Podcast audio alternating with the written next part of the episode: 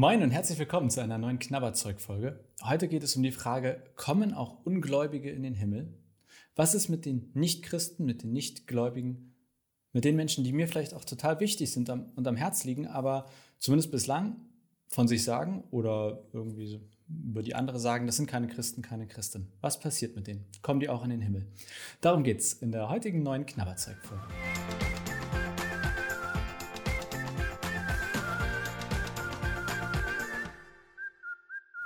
Ja, wie ist das mit den Menschen, die nicht glauben, die entweder von sich selber sagen, hey, ich bin kein Christ oder keine Christin, oder manchmal ist das ja auch so, dass andere das über die sagen. Vielleicht bist du in einer Gemeinde, in der ähm, ja, in der, ich sage das mal so hart, geurteilt wird, wer Christ ist, wer nicht Christin ist. Das ist ja schon schwierig in sich. Aber reden wir einfach mal über die Menschen, die von sich selber sagen, hey, ich bin nicht gläubig, ich will mit Gott nichts zu tun haben oder das ist alles für mich nichts mit der Religion.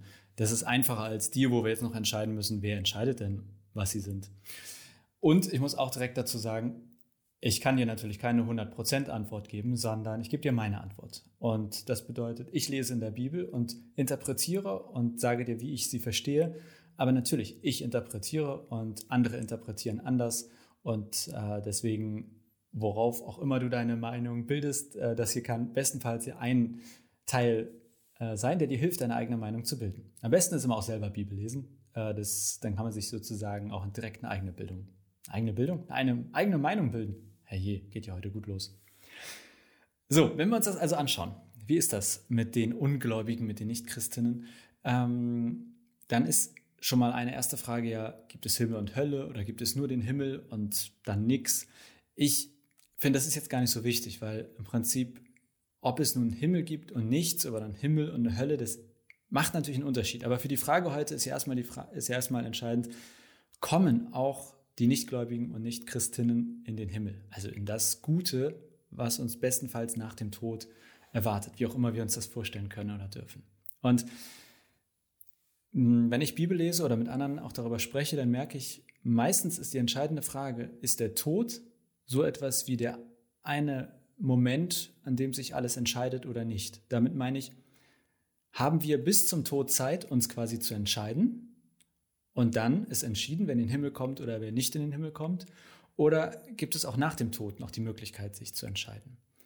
Und je nachdem, wie man die Bibel an dieser Stelle versteht, ich bin der Meinung, oder ich kann verstehen, dass man für beides in der Bibel Bibelstellen findet. Ja? Die einen, die sagen, hey, da steht doch, man muss sich bis zum Tod entschieden haben. Und die anderen, die sagen, hm, nee, ich glaube, man kann sich auch nach dem Tod noch entscheiden.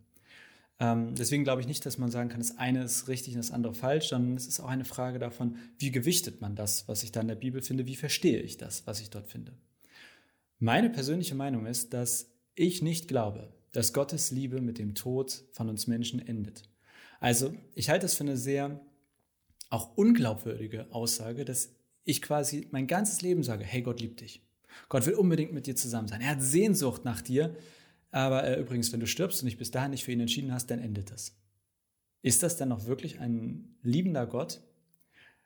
Deswegen aus meiner Sicht sind die Bibelstellen höher zu gewichten, wo es um Gottes unendlich große Sehnsucht nach uns Menschen geht, als die Bibelstellen, die nahelegen, dass wir uns bis zum Tod entscheiden müssen und dann ist Ende im Gelände. Dann sind wir entweder im Guten oder im Schlechten. Ja, ich glaube, es gibt sogar Bibelstellen, die nahelegen, dass wir auch nach dem Tod noch die Möglichkeit haben, uns zu entscheiden. Vielleicht hast du es aber gemerkt, oder vielleicht hört man schon so ein bisschen mit. Nein, ich glaube nicht, dass alle Menschen in den Himmel kommen. Ich glaube nicht, dass einfach völlig egal ist, ob du glaubst oder nicht. Ich glaube, dass nur die, und aus meiner Sicht ist das biblisch klar, nur die bei Gott im Himmel landen, die da auch sein wollen, die auch Sehnsucht zu Gott haben. Meine These ist nur, Gottes Sehnsucht nach uns Menschen, Gottes Sehnsucht nach dir hört nicht mit deinem Tod auf. Und er wird immer mit weit geöffneten Armen dastehen und dich erwarten. Also wann auch immer du oder die Menschen, die dir wichtig sind, sagen, okay, jetzt möchte ich mich in diese liebenden Arme des Gottes der Bibel fallen lassen. Ich glaube, wann immer diese Entscheidung getroffen wird, Gott wird nie sagen, hey, sorry, du hattest 80 Jahre Zeit, du hast dich nicht entschieden, jetzt ist zu spät.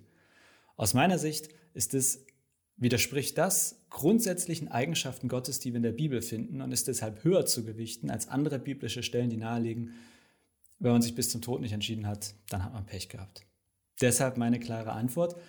Erstens, nein, ich glaube nicht, dass alle im Himmel landen. Ich glaube, dass alle bei Gott im Himmel landen, die dort sein wollen. Dass Gott niemanden zwingt, dass er uns im Leben und im Tod die Freiheit lässt, uns für ihn oder also dass wir uns für ihn oder gegen ihn entscheiden. Und wann immer wir uns für ihn entscheiden, glaube ich, dass er die Tür aufmacht, dass seine Arme offen bleiben. Ja, ich hoffe, das war eine Antwort für dich oder die Person, die diese Frage gestellt hat. Vielleicht war das ja auch eine, die du nicht gestellt hast, aber die trotzdem manchmal dich bewegt hat oder interessiert hat. Ähm, ich freue mich über deine, eure Anmerkungen in den Kommentaren hier auf YouTube oder auf irgendeine andere Art und Weise per Social Media. Es gibt ja diese Knabberzeug-Folgen als Podcast, eigentlich überall, wo du Podcasts findest und auf YouTube als Video. Und ich freue mich, wenn du das teilst, anderen davon erzählst. Und ich freue mich natürlich auch über weitere Fragen. Was wolltest du schon?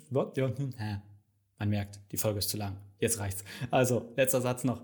Was wolltest du schon immer mal über Glaube, Bibel, Kirche wissen? Immer her mit den Fragen und dann versuche ich, es irgendwie zu beantworten und freue mich über den anschließenden Austausch, die Diskussion mit dir und mit euch. Punkt. So viel für heute und bis zur nächsten Woche.